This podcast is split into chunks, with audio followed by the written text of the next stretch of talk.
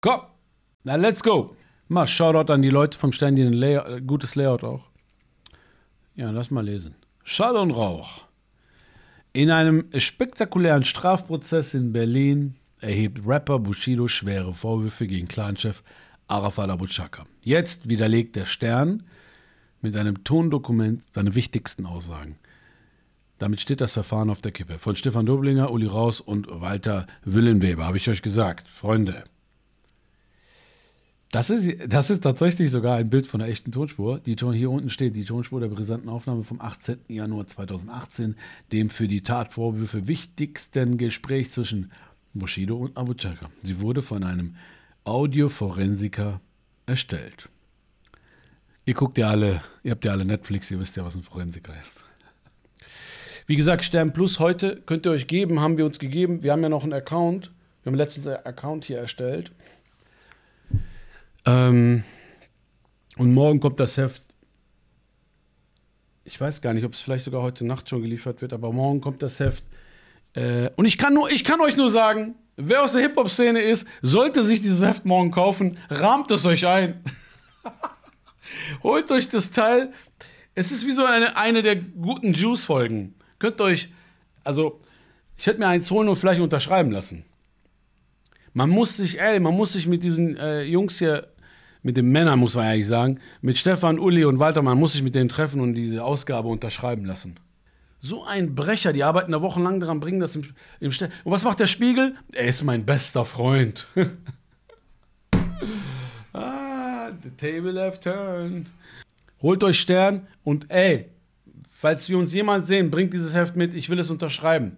Weiter, ich lese mal vor. Ah, die fangen so wundervoll an hier mit einem Zitat aus dem Interview. Äh, wahrscheinlich, habe ich ja schon vorhin gesagt, aller Wahrscheinlichkeit nach mit dem Falk. Ich könnte auch einen Lügendetektor austricksen. Ich würde lügen. Aber er würde es einfach nicht merken. Bushido am 30. Anwalt! November. Anwalt. An diesem Tag hat er gleich zweimal Streit. Der erste bleibt folgenlos, der zweite wird sein Leben verändern. Es ist der 18. Januar 2018. Ihr wisst, Freunde, besagter Tag, an dem es, das ist sozusagen der, ähm, ich würde mal sagen, Dreh- und Angelpunkt im Prozess. Ich meine, wir lesen jetzt seit anderthalb Jahren die Prozesse durch.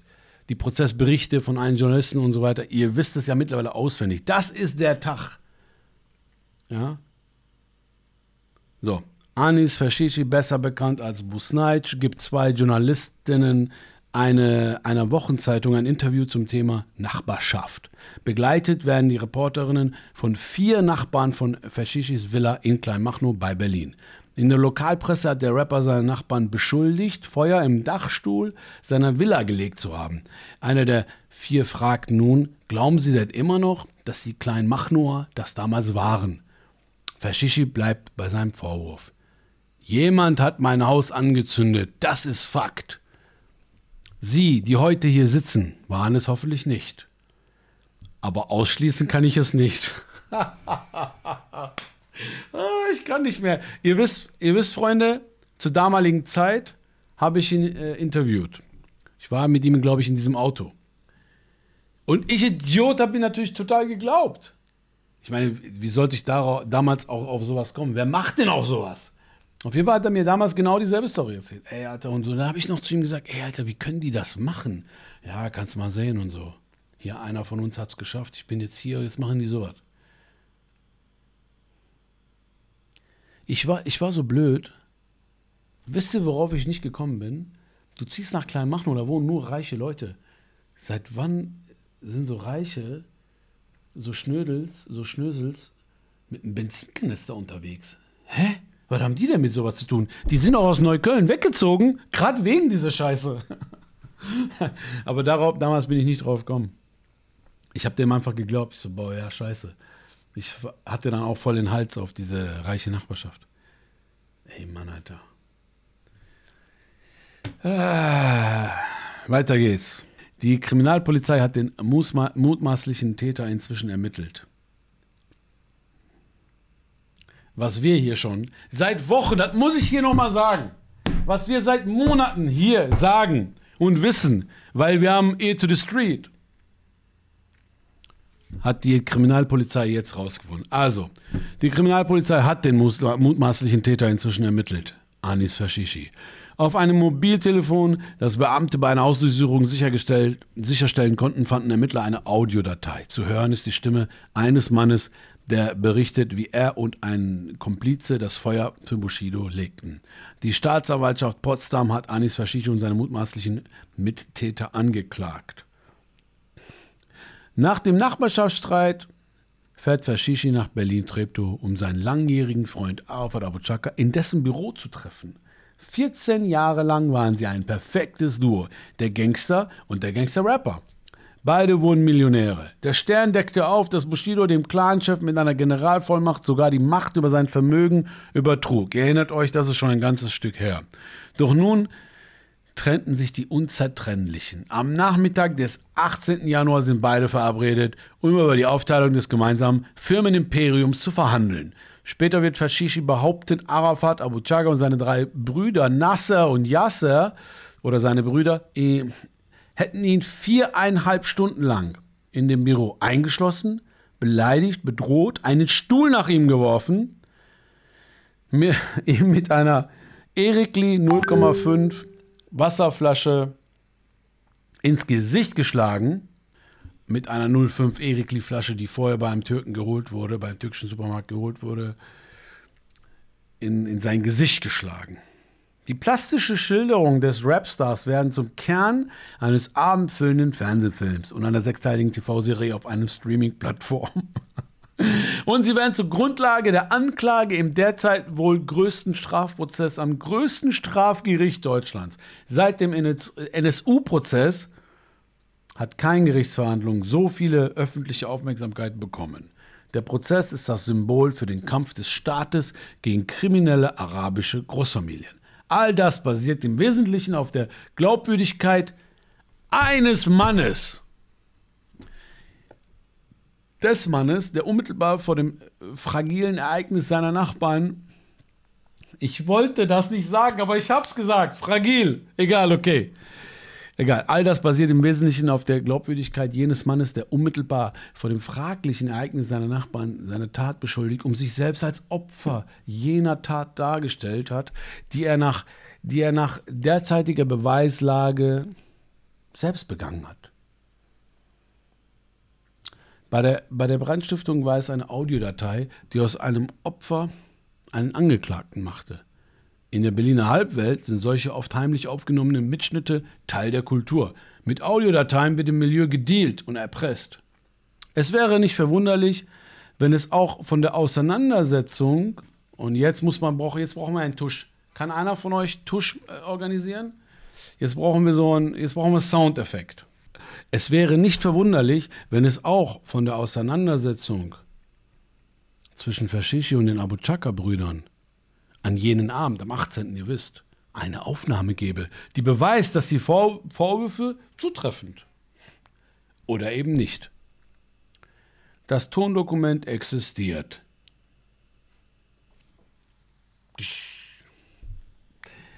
Der Stern kennt das Band. So, Freunde, jetzt fängt eigentlich die Arbeit hier an. Jetzt fängt eigentlich. Jetzt fängt. Shit hit. Wie sagt man, wie sagt der Amerikaner, shit hit the fan? The shit hit the fan, Bruder. Scheiße, Alter. Egel schmutzig, man. Also gut, jetzt, ihr wisst ja eh, worum es geht. Ich habe ein bisschen spannend versucht zu machen, aber jetzt geht's eigentlich los. Der Stern kennt das Band. Landgericht Berlin, Saal 500. Gerichtsgebäude ist eine Festung, gesichert für Terrorprozesse. Über den menschenleeren Flur huschen fünf schwarz vermummte, fünf schwarz vermummte Männer in ihrer Mitte Anis Fashishi. Das Kommando sichert den Gangster-Rapper wie sonst nur IS-Aussteiger. Die Polizeikräfte checken den Gerichtssaal, in dem bereits alle Beteiligten auf ihren Plätzen warten. Erst dann darf Fashishi in den Saal. Es ist ein wirkungsvolles Schauspiel, das nur eins zeigen soll. So gefährlich ist der Arafat. Dazu passen die Anklagepunkte. Versuchte schwere räuberische Erpressung, Freiheitsberaubung, untreue, gefährliche Körperverletzung und, und, und. Der Prozess läuft bereits seit anderthalb Jahren. Inzwischen wurden an 58 Verhandlungen Äh, an, an 58 Verhandlungstagen wurde verhandelt, an alleine 25 davon sagt Anis aus. 25 Verhandlungstage sagt er aus. So lange, Freunde, ohne Scheiß, ne?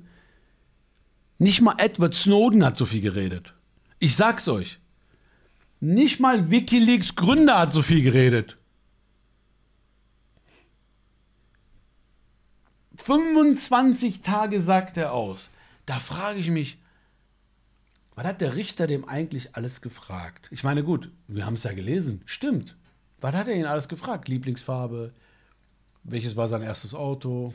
Wann hat der Führerschein eigentlich gemacht? Wie oft und warum? Ey, wenn ihr euch an die ganzen Fragen interessiert, an die ganzen, hey, jetzt will ich aber alles wissen. Ja? Wer zahlt das alles, dass du alles wissen willst? Aber gut, schauen wir weiter.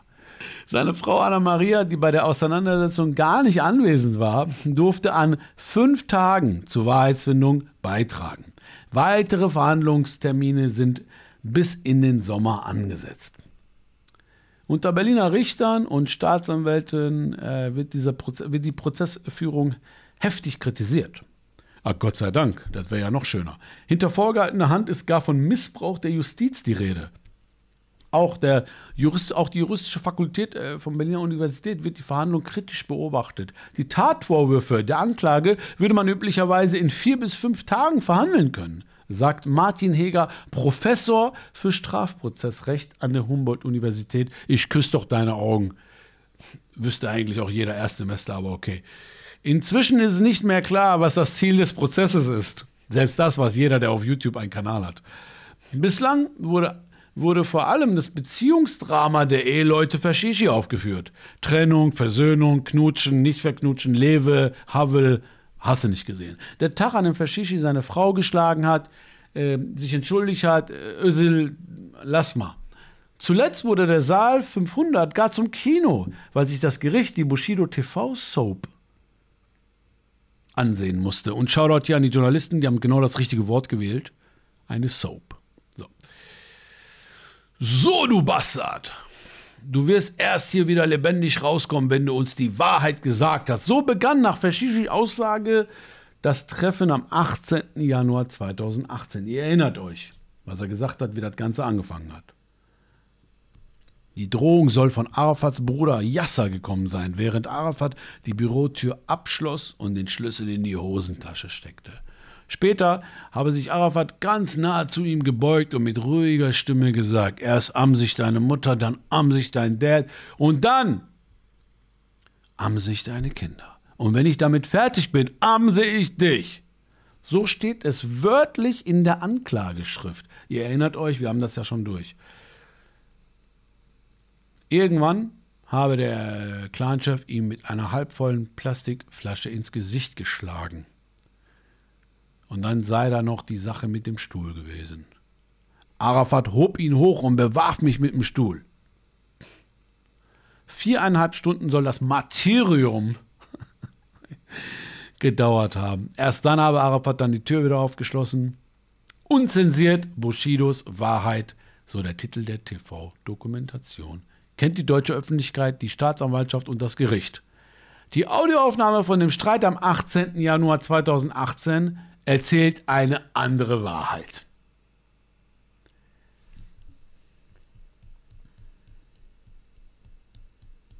Jetzt muss man sagen, ich selbst habe gedacht, das, was er erzählt, könnte wahr sein, weil er es sehr gut beschrieben hat. Und man kennt Arafat als aufbrausenden Typ. Um so eine Erikli-Flasche trinken und dann mitten im Gespräch immer, was laberst du? So. Das kann man sich schon gut vorstellen, so. Da schon sehr nah dran. Man hätte sich das vorstellen können. Ich habe mir auch gedacht, der lügt bestimmt hier und da. Hat ja auch, wir haben ihn ein paar Mal erwischt, auch beim Lügen, aber die Story da an dem Abend, das könnte schon so gewesen sein. Aber nicht. Jetzt lesen wir mal, wie die Geschichte hier wirklich war. Sie beginnt um 17.35 Uhr, ungefähr wie Fashishi es auch ausgesagt hat. Doch sie endet nicht nach viereinhalb, sondern nach knapp zwei Stunden, um 19.33 Uhr. Wer würde sich bei einem so einschneidenden Ergebnis so grundlegend verschätzen? Entweder die Aufnahme ist massiv gekürzt oder Bushidos Aussage widerspricht massiv der Wahrheit. Schauen wir mal weiter. Auf der Audiodatei beginnt das Treffen völlig anders. Als äh, Versneitsch es immer wieder zum Besten gegeben hatte. Also es, wie, wie fing das an? Lass mal gucken. Alle begrüßen sich freundlich. Yasser, der angeblich gleich zu Anfang gedroht hat, kommt erst nach sechs Minuten circa zu Wort mit einer kurzen Nachfrage, die keiner beachtet. Von Yassers angeblichen Einschüchterungen ist auf der gesamten Aufnahme gar nichts zu hören. Auch Arafat beleidigt, beleidigende Ankündigung, was er Bushidos Eltern antun werde, kommt in dem Mitschnitt nicht vor. Im Gegenteil. Arafat, besonders respektvoll spricht er von ihnen, ich habe deinen Vater beerdigt, ich habe deine Mutter beerdigt, erinnert er den Mann, den er an diesem Abend sogar seinen Lebensfreund und Bruder nennt. Nach einer halben Stunde plötzlich geht die Tür auf und der Kellner von Papa Ari betritt den angeblich verschlossenen Raum. Den ange angeblich beschlossenen Raum. Das Papa Ari ist Arafats Café gleich neben seinem Büro. Es gibt keine Klopfgeräusche an der Tür. Niemand steht auf, um dem Kellner Aziz, äh, den Kellner Aziz äh, die Tür zu öffnen. Er stellt Getränke auf dem Glastisch und geht. Keine Abschließgeräusche. Ja, nee, darauf kann man natürlich feststellen, die Tür war nicht abgeschlossen sogar nach einer halben Stunde nach dem Treffen, wie Busnaic ja anders erklärt hat. Ihr erinnert euch vielleicht an das Interview, was ich mit Ali Bumaye geführt hatte.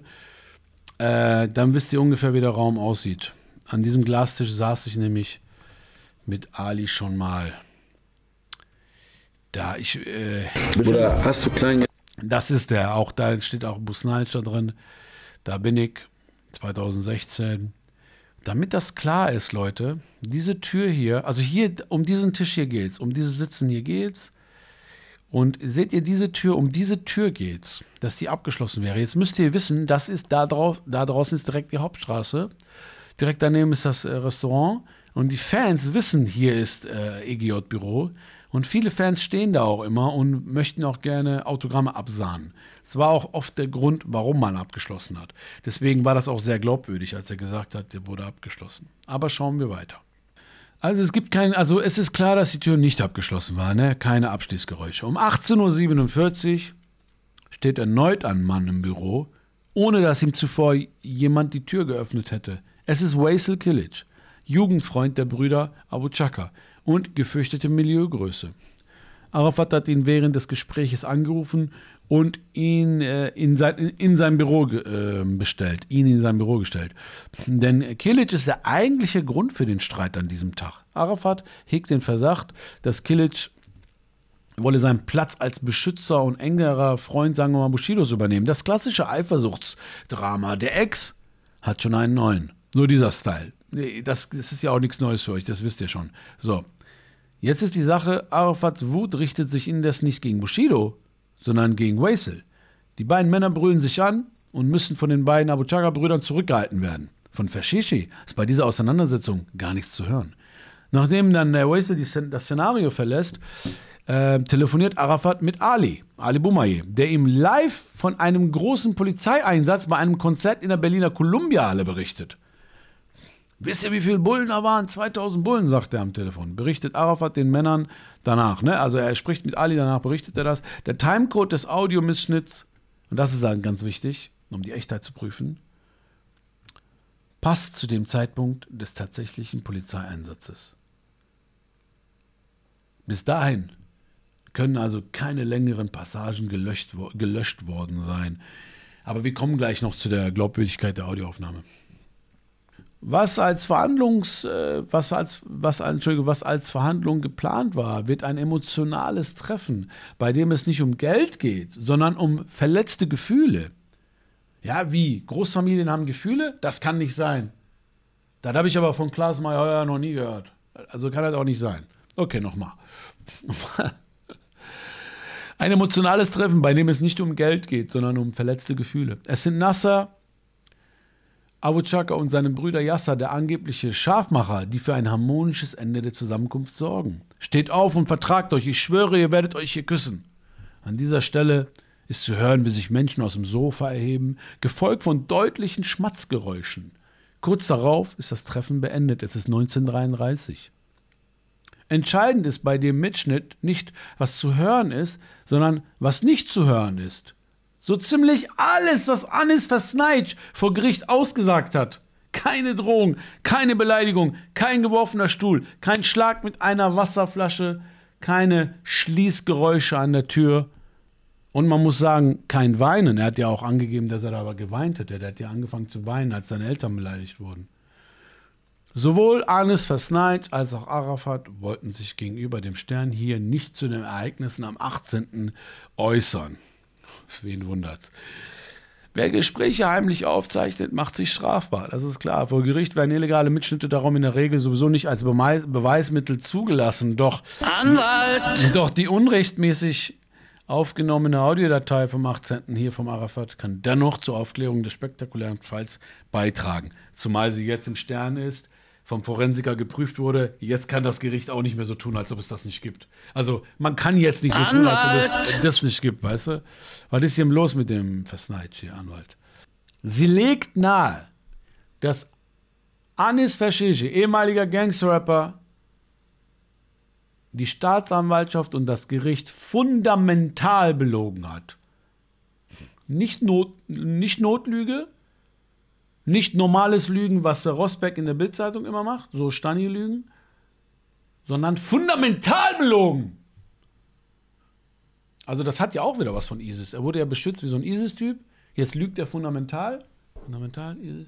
Ah, okay. Wenn das Tondokument nicht manipuliert wurde, jetzt kommt natürlich das. Einer der renommiertesten Forensiker und Experten für Audioaufnahmen in Deutschland hat sich das Band eingehend untersucht oder reingezogen, wollte ich sagen, weil er sich mein, weil es sich um eine illegale Aufnahme handelt und angesichts des laufenden Prozesses möchte der Sachverständige vor einem denkbaren Auftritt, also es ist denkbar, dass er sogar noch als Zeuge da hinkommt, ne? Zeuge vor Gericht, nicht hier seinen Namen zitiert werden. Deswegen wird sein Name hier nicht genannt, aber es könnte sein, dass er vor Gericht auftaucht. Dem Stern hat er seine Untersuchungsergebnisse ausführlich erläutert. 24 Tage hat er sich für diese Tests Zeit genommen. Dicker, er hat fast einen Monat sich diese Audioaufnahme angeguckt. Dicker, er braucht danach das ganze Album von Drake, sonst kommt er nicht mehr klar in seinem Leben. Er muss auf jeden Fall Ohren säubern. Er muss mehrere Alben von DMX hören, dass er sie davon wieder erholen kann, der Arme. Er muss in Therapie. Dicker, wenn du dir 24 Tage lang diesen Abend reinziehst, ne? Er muss von unseren Steuergeldern bezahlt werden. Dieser Mann verdient. dieser Mann, ey, der verdient einen Orden, Alter. Heftig. Ich kann nicht mehr. Dieser Typ hat sich 24 Tage lang. Oh mein Gott. Ey, der muss in Guinness-Buch der Rekorde. Es ist, damit, mit dieser Aufnahme erpressen die Leute in Guantanamo Bay. Und das nicht 24 Tage, Die Typen verraten alles. Nach vier Tagen so eine Aufnahme, ich verrate alles. Geburtstag von Eltern, alles. Weiter geht's. Dem Respekt an die Jungs. Uli, Uli, Wühlenweber. Was ist los mit euch? Jungs, Killerarbeit. Ich sage immer Jungs, aber die sind schon ein bisschen älter als ich. Einer der renommiertesten Forensiker ist auf jeden Fall jetzt taub auf den Ohren. Egal. 24 Tage hat er sich für die Tests Zeit genommen. Sein Urteil, ja, Savas Urteil, wir können bei allen verwendeten Analysemodellen keinen Indiz dafür finden, dass hier etwas herausgenommen oder hinzugefügt wurde. Die, Wirk also die Wirkweise der komplexen forensischen Methoden versteht meist nur Eingeweihte. Sie tragen Namen wie Hexadezimal wahrscheinlich, Hexadezimalcode oder Amplitudenanalyse. Relativ simpel ist die Bestimmung der zum Beispiel der Metadaten. Das kennt ihr alle von euren Fotos, von Handy. Einer der, Audio, einer der Audiodateien zum Beispiel, Ort, Datum, Uhrzeit, die lassen sich nicht unbemerkt verändern. Demnach endet die Aufnahme am 18. exakt um 19.3339 und nach 1 Stunde 58. Ja, nicht nach vier Stunden, wie Busnaic angegeben hatte. Für Laien nachvollziehbar ist zum Beispiel auch die Netzwerkfrequenzanalyse. Computerprogramme können aus der Ausnahme das Summen der Steckdose herausfiltern, die durch den 50 Hertz Wechselstrom im deutschen Stromnetz verursacht werden. Wenn auf dem Band die Phasen des Stromrhythmus plötzlich nicht mehr passen, weil jemand eine Passage entfernt hat zum Beispiel, würde es dem Computer auffallen. Der Sachverständige hat ein ganzes Dutzend solcher aussagekräftigen Programme angewendet. Stets mit dem Ergebnis. Kein Fake, keine Auffälligkeiten, keine Inkonsistenz, die auf eine Manipulation schließen lassen. Das, keep das in mind. Also wenn du das weißt, ein Forensiker hat nach 24 Tagen, nach Hasse nicht gesehen, wie viele Moves, gesagt, das Ding ist echt, schreibt der Heise, hier der Kollege von Rosberg, auf Twitter jetzt gerade, ist diese Audioaufnahme brauchbar? Ach Gott, ich kann nicht. Ich muss euch das zeigen, das glaubt ja sonst keiner. Pass auf, er schreibt, Sebastian Eder, der Prozess gegen Arafat und drei seiner Brüder in Berlin könnte nach dem neuen Sternbericht von einer entscheidenden Wendung stehen. Ne? Hier, die haben einen Bericht dazu gebracht. Erster Kommentar, Alexander Fröhlich. Verwertbarkeit der Aufnahme. Ach, ich liebe den. Er ist doch ein Comedian, Alter. Junge, warum bist, warum bist du nicht Stand-up-Comedian geworden? Warum liest du nicht, bevor du dich so blamierst auf Twitter? Der, der mutmaßliche Brandstifter Versneitsch. Verwertbarkeit der Aufnahme. Ey, es ist so geil. Verwertbarkeit der Aufnahme. Alexander Fröhlich, du bist ein absoluter King. Du bist für mich nach Serdar Samuncu der beste Comedian in Deutschland. Der beste Satiriker. Also, die Kriminalpolizei und der Staatsanwaltschaft ist diese Aufnahme von der angeblichen Tat offenbar bislang nicht bekannt gewesen. In diesem prominenten und sicherheitspolitisch bedeutsamen Fall verlassen sich die Strafverfolger vollständig. Um, ich, das haben die Journalisten nicht geschrieben hier, aber ich möchte das sagen, vollständig in Klammern bescheuerterweise auf die Glaubwürdigkeit eines einzelnen Mannes der sich natürlich in letzter Zeit nur durch Glaubwürdigkeit einen Namen gemacht hat. Glaubwürdigkeit ist quasi sein zweiter Vorname. Er hat nicht den Babyladen, den er eröffnet hat, abgezogen. Er hat nicht seinen eigenen Aquariumladen, seinen eigenen Fischladen versicherungsbetrogen und hat dafür neun Monate kassiert. Er hat nicht sein Haus selber anzünden lassen. Nein, die Staatsanwältin Giovanni Falcone, aka Giovanni Leistner. Nein, nein, er, er ist unser Mann. Nein, nein, nein. Wir werden, diese, wir werden diesen Prozess hier. Äh, wo, was sind die Beweise? In dieser Prozess hier, was sind ihre Beweise? Ja, wir haben hier Busnaic. Äh, Bushido, dieser, dieser Rüpel-Rapper. Ja, ist okay, aber er ist der einzige Kronzeuge, er ist der beste Freund von. Und der hat selber. Der, der, nein, lassen Sie mich in Ruhe. Er ist unser Mann. Ich kann nicht mehr. Das ist ein richtiges Wohnzimmerkonzert hier. Ach mein Gott. Dabei hätte die Leistner sich das total einfach machen müssen. Sie hätte einfach nur eine Box von ihm kaufen müssen, um zu wissen, wie viel er lügt. Ey, wo ist Rosberg, wenn man ihn braucht? Rosberg, wo bist du Nervensäge? Du guckst doch jeden Stream und schreibst immer und nervst mich. Also, ich muss das nochmal lesen, weil es ist wirklich schwer zu verdauen. Es ist wirklich schwerer als so ein Döner von so einem Bahnhof.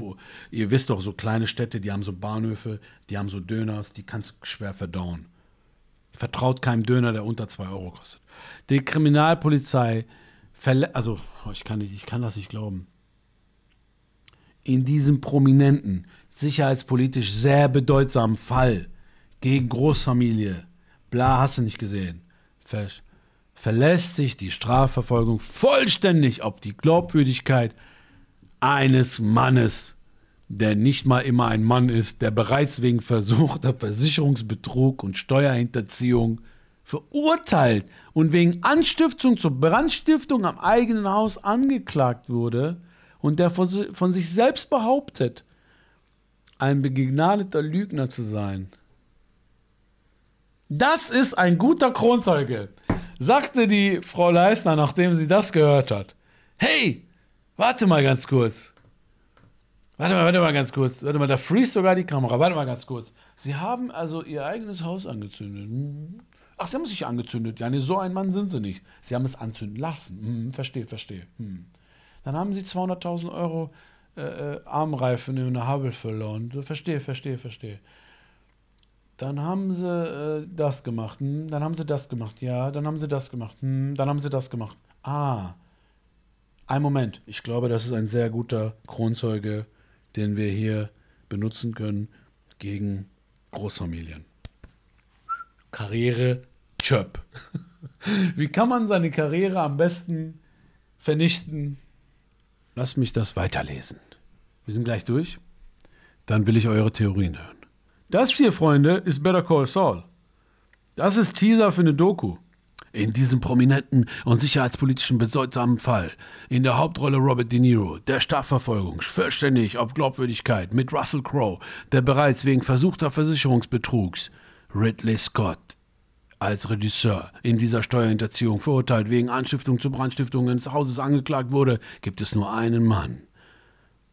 Und er ist Busnage, gespielt von Denzel Washington, gedoubelt von Kevin Hart. Also weiter geht's. In diesem Prozess wird nicht gelogen. Wir müssen NFT machen aus diesem Ausschnitt. Wir müssen ein NFT machen und das verkaufen. Ich schwöre, ich schwöre dir, Alter. So. Über Jahre, über Jahre. Okay, weiter geht's. Über Jahre hatten Politik und Strafverfolgungsbehörden die Clankriminalität unterschätzt. Das änderte sich im äh, vergangenen Jahrzehnt. Der Kampf gegen Clans wurde plötzlich zur innenpolitischen Priorität erklärt. Im Berliner Landeskriminalamt wurde, wurden neue Einheiten geschaffen. Das soll signalisieren, wir tun was. Doch Arafat läuft weiter frei herum. Seit den 90ern haben Generationen von Beamten in Dutzenden Strafverfahren gegen ihn ermittelt. Einige verfolgen ihn quasi hauptberuflich. Die beschäftigen sich mit nichts anderem als Arafat. Als ob er der Teflon-Dorn von New York wäre. Als ob er wirklich 300 irgendwie Soldaten unter sich hätte. Tun die so, als wären sie Giovanni Falcone und Arafat wäre. Äh, wie heißt denn der Teflon-Dorn nochmal mit richtigen Namen? Egal. Auf jeden Fall. Ihr wisst schon. Als wäre er von der 36. Cobra 11. John Gotti, genau. Als wäre er John Gotti. John Gotti wurde ja überführt, witzigerweise durch Audioaufnahmen. oh Mann. Hat nicht äh, Sonny Black für John Gotti gearbeitet? Naja, weiter geht's. Einige verfolgen ihn quasi hauptberuflich. Nach diversen Hausdurchsuchungen in seinem Büro und seinem Wohnhaus kennen sie längst jede Schublade. Sie haben sein Telefon über viele Monate abgehört, ihn auf Schritt und Tritt observiert und ihn sogar in, im Flugzeug nach Brasilien beschattet, Amanaskoi. Dennoch ist Arafat noch nicht mal vorbestraft. Obwohl die Ermittler ihm keine schweren Straftaten nachweisen konnten, würde niemand behaupten, die mächtigste Clangestalt, diese mächtige Clangestalt, wäre eine, ein ungefährlicher, gesetztreuer Bürger. Mephisto, wie Bushido ihn in seinem Song nennt, ist kein Engel. Mit den, mit, mit den Jahren hat er sich einen Ruf eines gerissenen Gangsterbosses erarbeitet. Der Polizei und Justiz ein ums andere Mal hat er sie vorgeführt. So, so steht es hier. So wurde er zur Symbolfigur für die Erfolglosigkeit des Kampfes gegen die Clankriminalität. Das macht ihn zum wertvollsten Wild, des, das, das Berliner Strafverfolger vor die Flinte bekommen können. Als Alice Fashishi mit seinem langjährigen Partner brach und mit der Polizei kooperierte, witterte Oberstaatsanwältin Giovanni Falconi Petra Leister aka Sie will Karriere machen an ihn. Sie wittert einen Hauptgewinn. Sie wittert einen Hauptgewinn. Ein Insider packt aus, so denkt sie. Die Geschichte, die er ihnen erzählt, war so schön, die musste einfach stimmen. mein, mein, mein Physiklehrer hat früher immer gesagt, ein guter Wissenschaftler stellt jeden Morgen, wenn er aufsteht, also ne, äh, bildlich gesagt, jeden Morgen, wenn er aufsteht, stellt er seine Lieblingstheorie in Frage. Im Prinzip stellst du immer alles in Frage. Ein guter Wissenschaftler macht das. Die, die Staatsanwaltschaft nicht. Als der Kronzeuge auspackt, ist die Trennung des prominenten Duos längst offiziell. Im Sommer 2017 beginnen Fashishi und Abu Chaka mit den Verhandlungen über die Aufteilung des Millionenvermögens. Zusammen suchen sie ihre Steuerberaterin auf und die Denkmalschutzbehörde. Gemeinsam laufen sie mit einem Gutachter über ihr Anwesen in Kleinmachnow zumindest zehn Gesprächstermine. Auf zehn Gesprächstermine kommen sie vor dem 18. Januar zusammen. Zu sieben danach. Das heißt, nach dem 18. Januar, wo angeblich diese ganze Scheiße passiert sein soll, wo wir heute wissen, nichts davon ist passiert, haben die sich noch siebenmal getroffen und der Leistner ist halt nicht aufgefallen. Die Leistner hat nie in Frage gestellt, was er an diesem Abend, für diesen Abend erzählt hat. Dabei gab es so viele, so viele Anzeichen, dass der Kronzeuge Story erzählt. Okay, weiter geht's. Von manchen existieren Mitschnitte. Ton und, Ton und Atmosphäre sind vorher und nachher gleich. Meistens geschäftsmäßig, manchmal hitzig, aber nie gewalttätig. Nach Verschischis angeblichem Materium vom 18. Januar 2018 begegnen sich die beiden Kontrahenten erstmals wieder am 1. Februar 2018 in der Osteria Angelini. Anna Maria Fascischi und Waisel sind auch dabei. Von dem Restaurantbesuch existieren Aufnahmen, die der Polizei vorliegen. Irgendwann gehen Anna Maria und Kilic, also Waisel, zum Rauchen vor die Tür. Kaum außer Hörweite sprechen die beiden Männer, also Arafat und äh, Busnait, darüber, was nach ihrem letzten Treffen geschah. Am Telefon hatte Anna Maria ihr Widersacher beschuldigt, ihren Ehemann geschlagen zu haben. Was habe ich dich jemals geschlagen? fragt Arafat nun Anna Marias Ehemann. Nein, Du hast mich nicht geschlagen. Bestätigt Bushido und erzählt von seinen Eheproblemen. Zu Hause bei mir, da gab es fast Mord und Totschlag, sagt er. Übrigens, das müsst ihr euch merken, diese Stelle, weil das ist ein Hinweis darauf, dass er auch die Anna-Maria belogen hat. Dass er auch der Anna-Maria diesen Abend erzählt hat. So. Vorher hätte ich noch gesagt, die Anna-Maria spielt mit. Sie hat sogar die Story miterfunden, also mit überlegt. Das ist ein kleiner Hinweis darauf, dass sie ihn bald verlassen muss. Ach du Scheiße. Ey, das ist so Rap-Geschichte. Morgen Stern kaufen. Das ist Rap-Geschichte, Jungs. Okay. Zu Hause bei mir gab es fast Mord und Totschlag, sagt er. Von den Ereignissen am 18. Januar berichtet Anis auch dem LKA. Und zwar erstmals am 19. Januar des Jahres 2019. Witzig, 18. Januar 2018 ist es passiert. Er sagt dem LKA das am 19. Januar 2019. Hätte man das in ein Drehbuch geschrieben, hätte jeder gesagt, Bruder, mach mal nicht so auffällig jetzt, mach mal, schreib mal irgendwas Realistisches. Des Jahres 2019. Ah, exakt ein Jahr später sagt der erste LKA erst. Warum?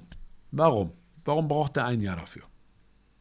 Das ist angeblich ein, eine Geschichte, die in sein Hirn gebrannt ist. Er hat geweint, die haben ihn geschlagen mit Flasche. Warum braucht er ein Jahr, um das dem LKA zu sagen? Werden wir gleich sehen. Also, von den Ereignissen am 18. Januar berichtet Anis Fashishi auch dem LKA, aber ein Jahr später.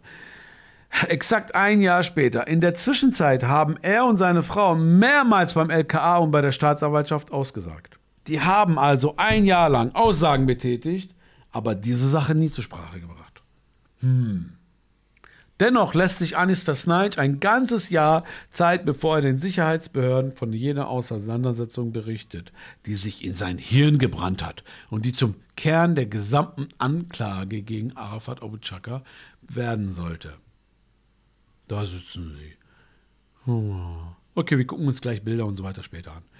Wenige Tage vor Faschischis entscheidenden Zeugenaussage hat Oberstaatsanwältin Petra Leisner, und jetzt ist sehr wichtig, Freunde, hört genau zu. Warum braucht er ein Jahr dafür, um diese Story auszupacken?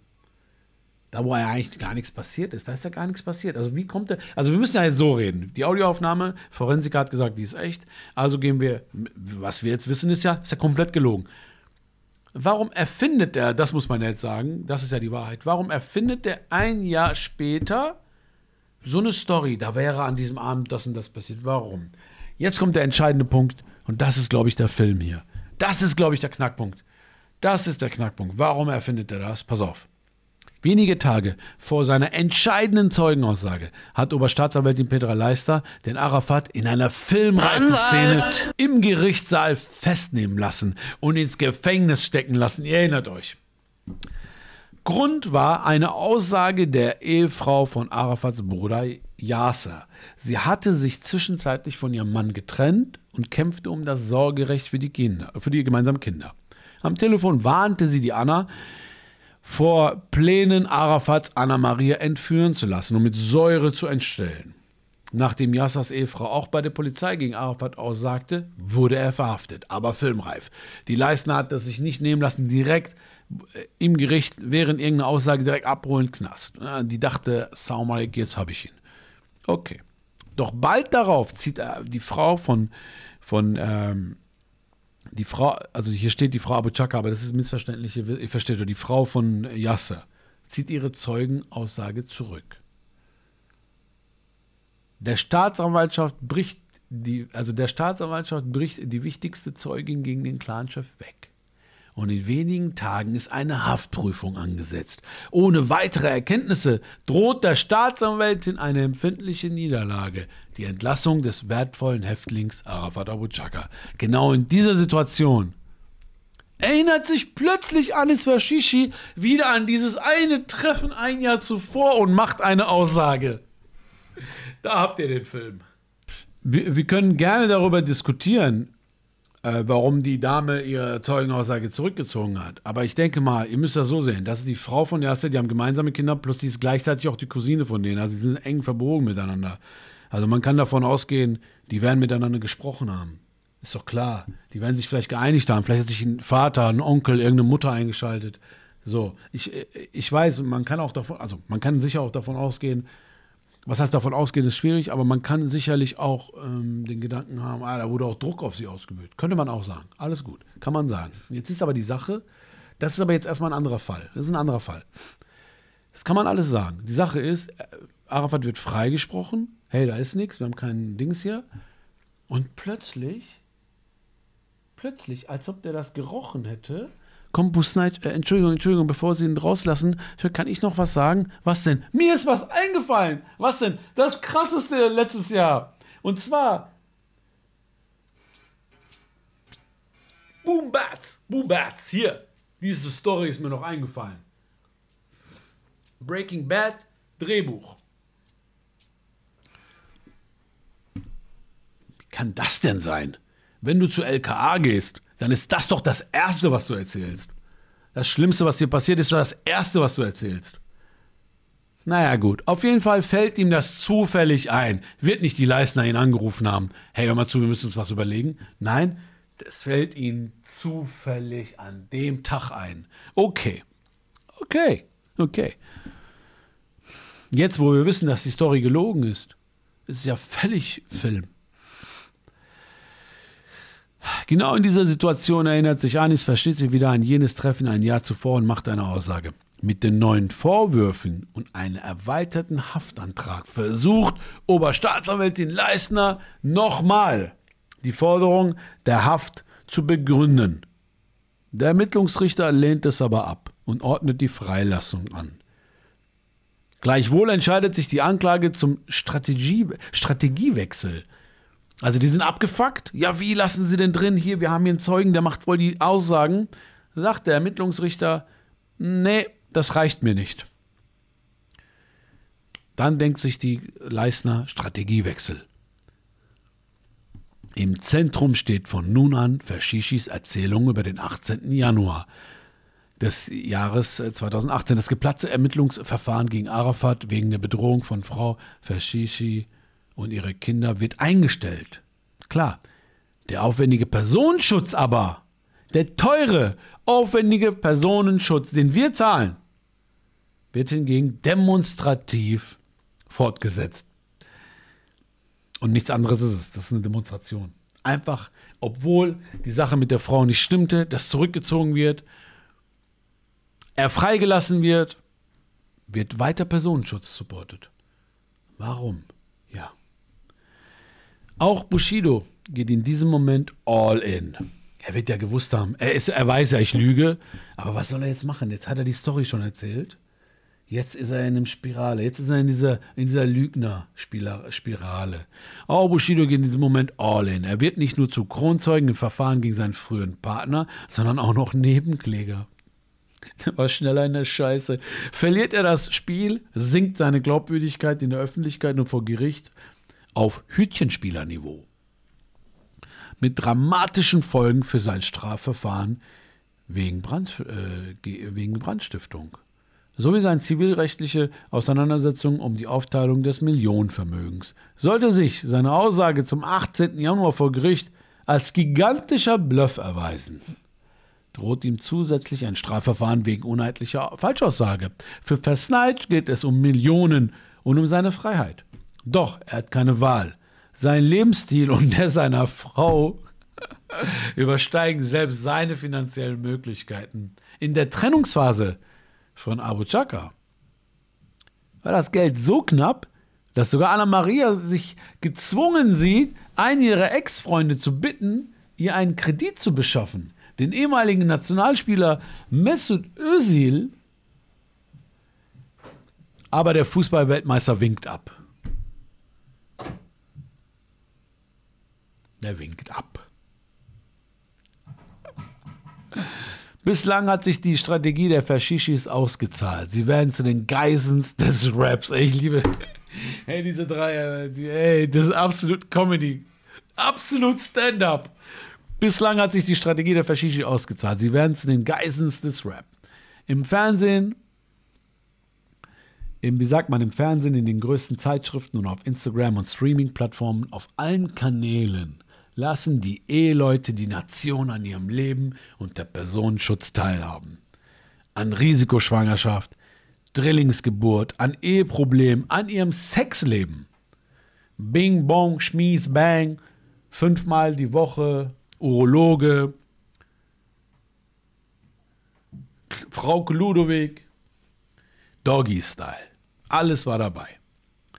Prominenz lässt sich natürlich in unserer Mediengesellschaft glänzend monetarisieren. Die Dauerinszenierung im Strafprozess nützt den Versnaichis auch vor den Zivilgerichten. Dort was nicht im gegen Terror gesicherten Saal 500 wie die eigentliche Schlacht wird die eigentliche Schlacht geschlagen, denn es geht am Ende des Tages hier, ihr wisst es ja, um Geld. Die Aufteilung des Millionenschatzes beschäftigt die Gerichte bereits in mindestens vier Verfahren. In ihrer Schriftsätzen verweisen Faschishis Anwälte auf das Verfahren am Strafgericht, wo deutlich werde, wie sich die Gegenseite an ihren Mandanten bereichert habe. Schon vor diesem Prozess musste der Angeklagte einen Gutteil seiner Lebenszeit in Gerichtssälen zubringen.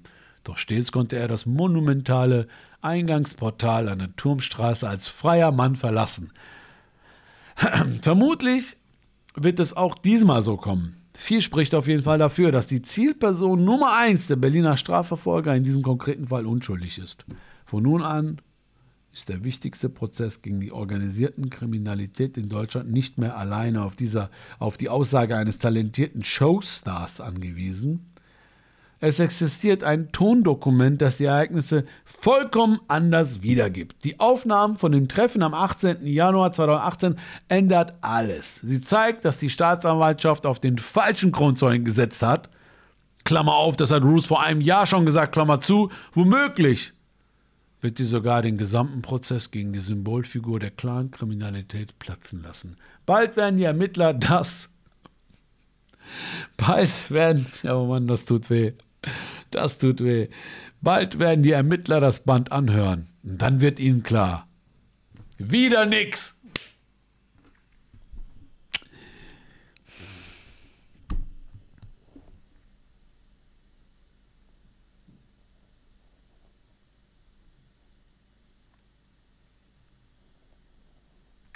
Also nochmal Shoutout und äh, ja, Applaus, wirklich. Applaus, Applaus. Stefan Doblinger, Uli raus, raus. Walter Willenweber. Also Respekt. Klar, vieles, was die sagen, habe ich schon längst gesagt, aber ich bin auch Insider, ich bin auch gut aussehend, ich bin Model, natürlich. Aber Also Leute, die szenefremd sind, haben die das ja wohl mehr als auf den Punkt gebracht. Wobei man jetzt auch, warte mal, so, so, ja, milieufremd will ich eigentlich eher sagen.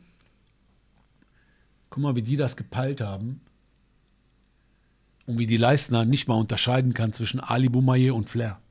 Da musste, das Level musste. Stellt euch mal vor, dieser, hier, diese, diese drei wären die Staatsanwaltschaft. Stefan Doblinger wäre Staatsanwalt. Digga, dann wäre aber. Also mit der, äh, sagen wir mal, ich mache mal die Cam wieder aktiv. Mit dieser Beharrlichkeit, mit dieser, mit dieser Detailverliebtheit, eine Staatsanwaltschaft wie diese drei hier, ne? Staatsanwaltschaft wie diese drei, dann gibst du gleich auf. Wenn du so, du sitzt zu Hause mit deinem Clan, machst du deine Moves, dann kommt die, stellen nur an, hey, können wir Kaffee trinken? Ich gebe auf. Ich gehe schon mal fünf Jahre rein. Bitte, lass einen Deal machen, fünf Jahre. Bruder, wenn du so eine Leiste hast, Bruder, ach, da kannst du Saltos machen. Wobei man jetzt auch nicht alle in einen Topf werfen kann. Ne? Es gibt in Berlin sicherlich auch Staatsanwälte, die was drauf haben. ach, scheiß drauf, nimm mein Geld. Nimm die Steuermoney, nimm Steuermoney. Nimm das Steuermoney, gib es aus. Ich guck mal eben in meinem Stern Plus. Mein Stern Plus hat sich einfach gelohnt, Freunde. Wallah, ich, ihr seid so am Reaktor. Also hier ist die Frau Leisner, wie gesagt. Hier rechts sieht man so ein Hausdurchsuchung. Sagt, das ist übrigens der Bruder von Ari, der Yasser. Dann sieht man hier den Arafat an dem Tisch, an dem ich Interviews geführt habe, schon sitzen, ähm, wo auch Bushido übrigens in das Glas eingefräst ist. Ne? Also hier ist übrigens diese Couch-Situation, wo die wahrscheinlich saßen und sich liebevoll Flaschen zugeworfen haben. Äh, hier ist eine Situation, die ich auch schon live erlebt habe. Ich war ja vor Gericht und habe das erlebt und ich muss sagen, diese Typen hier, diese, diese, diese Sicherheitstypen, die sehen in echt, sind die noch ein bisschen, also noch krasser, als die hier aussehen einfach. Du siehst einfach, die haben kugelsichere Westen, die haben alles, was die anhaben, ergibt Sinn, nichts ist zufällig. Voll die Profis sind das, muss man sagen. Man merkt das auch, wie die gucken und so. Die sind voll im Film, voll im Job so. Also nehmen ihren Job voll ernst, was auch natürlich wichtig ist, richtig ist. Aber normalerweise beschützen diese Leute halt richtige Mafia-Aussteiger. Wie gesagt, IS-Aussteiger oder äh, solche IS-Kritiker oder, oder Regimegegner und so. Nicht solche Vollpfosten, die, BP, die gegen BPJM kämpfen. Das ist natürlich auch eine Farce für die, die, die diese LKA-Beamten, die denken sich wahrscheinlich auch zu Hause. Pff, Alter, ich will mal einen richtigen Job. Hier, 2013 brannte es in Bushidos Villa. Er beschuldigte seine Nachbarn. ah, ja klar. Die Nachbarn, die wahrscheinlich irgendwelche äh, Aktien von Mercedes haben. Die so, so Milliardäre. Die haben das bestimmt gesetzt. Mann, dem seine Nachbarn sind so alt, die können nicht mal einen Kanister tragen. Und hier, das ist, das ist das Witzigste. Hier ist Versnaici mit seiner Frau. Erstmals im Stern schilderte das Ehepaar Versnaic. Hier erzählen die beim Stern die ganze Scheiße, ne? Und man müsste eigentlich nochmal googeln, welchen Journalist, Journalistin, die beiden das Exklusivinterview damals beim Stern gegeben haben.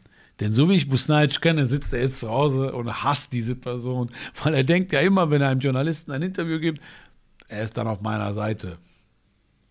So, jetzt pass auf. Jetzt sage ich euch meine Theorie zu der Sache. Es gibt nämlich einen Gedanken. Einen Gedankengang, den ich äh, gestern Nacht hatte. Den ich heute. Eigentlich, eigentlich habe ich den Gedanken die ganze Zeit, habe ich auch schon ein paar Mal ausgesagt, aber euch ja schon ein paar Mal gesagt. Aber die Sache ist,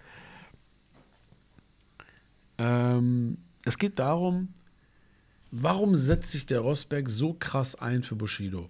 Das war immer die Frage. Hat der nicht eine mini, mini, mini, irgendwo einen Funken Journalisten-Ehre so ein bisschen? So, das habe ich mich immer gefragt. Klar, äh, Bushido hat so einen Fame, der Bushido hat mit ihm nie zusammengearbeitet. Für ihn ist das auch ein Fang. Die können zusammen Geld machen, die machen die Doku. Immer noch hat man aber gedacht, hat der keine minimale Journalisten-Ehre? Klar, erst bei der Bild, dass man so, muss man schon sagen, ist natürlich.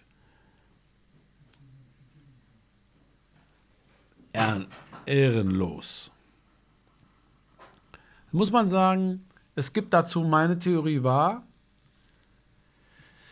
meine Theorie war, ey, der nutzt äh, den, äh, den, der nutzt den Bushido einfach nur aus, weil für ihn ist das größere Übel Clans und Arafat, so in, seinem, in seiner Sicht. Dann, dann gibt es die Theorie, du, er ist gar kein Journalist mehr in diesem Moment. Er ist sein Partner, er ist Bushidos Partner. Die machen Geld zusammen. Die machen diese Doku zusammen seit drei Jahren. Die verdienen eine Menge Geld zusammen. Er ist Regisseur, kann sich so austoben. Endlich ist er auch mal wichtig. Ist nicht mehr der vom Bild. Und Bushido sagt, er ist mein bester Freund. Also kann man nicht mehr davon, da kann man nicht mehr von ihm erwarten, dass er neutral ist und ey auch mal sagt, yo, hier Bushido, sondern nein, er hält zu ihm. So, jetzt gibt es aber eine neue Theorie von mir, beziehungsweise habe ich vorhin so ein bisschen, haben wir gequatscht mit ein paar Leuten, kommt eine neue Theorie und zwar, er wusste es nicht. Er hat Bushido geglaubt. Was sagt ihr denn dazu? Denkt ihr, er hat das Ganze auch geglaubt und deswegen steht er so hinter ihm, weil er das geglaubt hat? Oder glaubt ihr, dass er sehr ehrlich, Busnitsch ehrlich zu ihm war und gesagt hat, hör mal zu, ich habe diesen Abend komplett erfunden. Aber lass uns die Araber amsen. So oft vollkommen racist. Dann, und das ist Rosberg, aber es gibt noch was anderes. Was ist mit Anna Maria?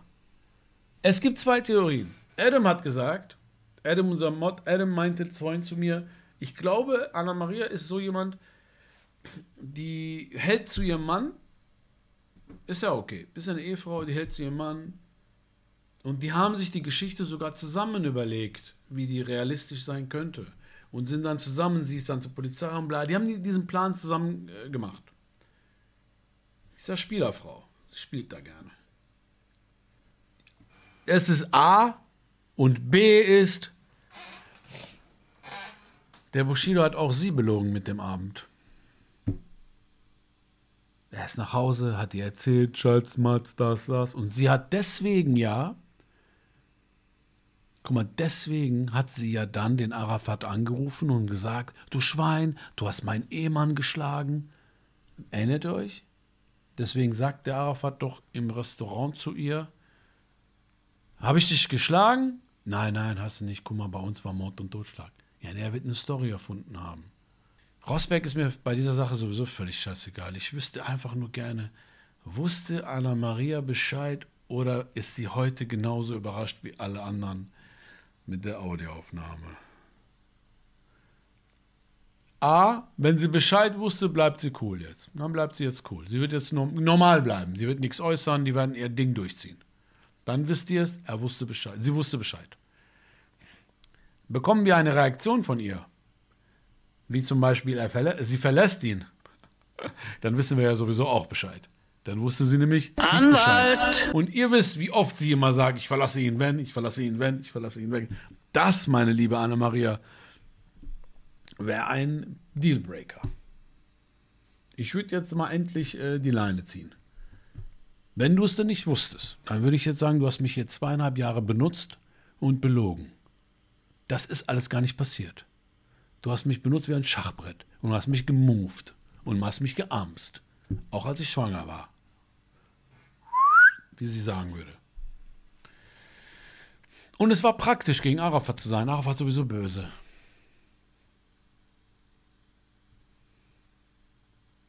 Ey, das ist so, ey, das ist so geil. Eramo, das muss man sagen. Ey, das ist, das ist das Allerkrasseste. Der Arafat hat die Aufnahmen ja gemacht. Er war ja auch da. Arafat hat, hat die Aufnahmen in der Tasche.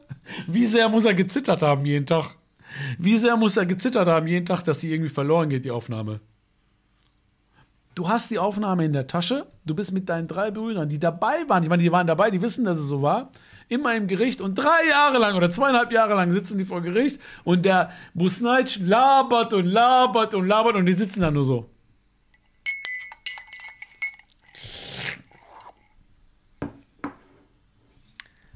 Das muss man sagen.